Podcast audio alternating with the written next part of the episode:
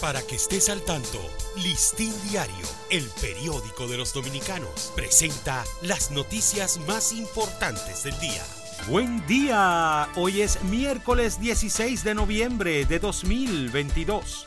Las dificultades para que los afiliados al Seguro Familiar de Salud puedan recibir atenciones médicas especializadas continúan incrementándose de parte del Colegio Médico al convocar para mañana y el viernes a un paro de labores regional contra todas las ARS, aunque las clínicas privadas decidieron seguir dando temporalmente los servicios a los pacientes asegurados. Las enfermedades no transmisibles como las cardiovasculares, cánceres, afecciones respiratorias crónicas y diabetes representan el 72% de todas las muertes que se registran en el país y en la actualidad constituyen la principal causa de deceso, discapacidad y enfermedad crónica en Latinoamérica.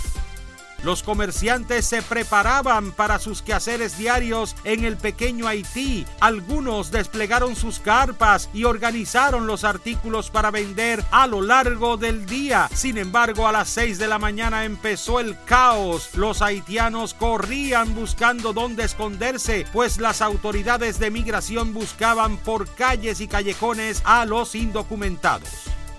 En varias ocasiones, los expresidentes eh, Leonel Fernández, Danilo Medina y ahora el gobernante Luis Abinader tuvieron que enfrentar acusaciones de racismo y xenofobia y repatriaciones masivas de haitianos de parte de organismos internacionales, situación que vuelve a registrarse. Los empadronadores del décimo Censo Nacional de Población y Vivienda han tenido que difundir la boleta digital como una nueva alternativa para poder encuestar a los ciudadanos que viven en torres y condominios edificados en el Distrito Nacional. El juez Juan Francisco Rodríguez Consoró, quien fuera cuestionado por una serie de decisiones, incluyendo un auto de no al lugar en favor de todos los acusados de la venta del barrio Los Tres Brazos, ahora es investigado por el Ministerio Público, quien abrió un proceso penal en su contra.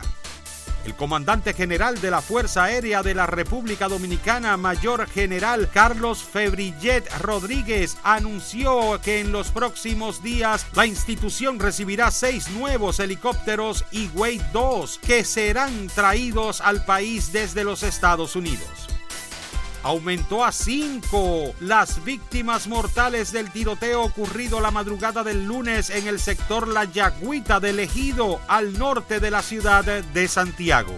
Para ampliar esta y otras noticias, acceda a listindiario.com. Para Listín Diario, soy Dani León. Para que estés al tanto, Listín Diario, el periódico de los dominicanos, presentó las noticias más importantes del día.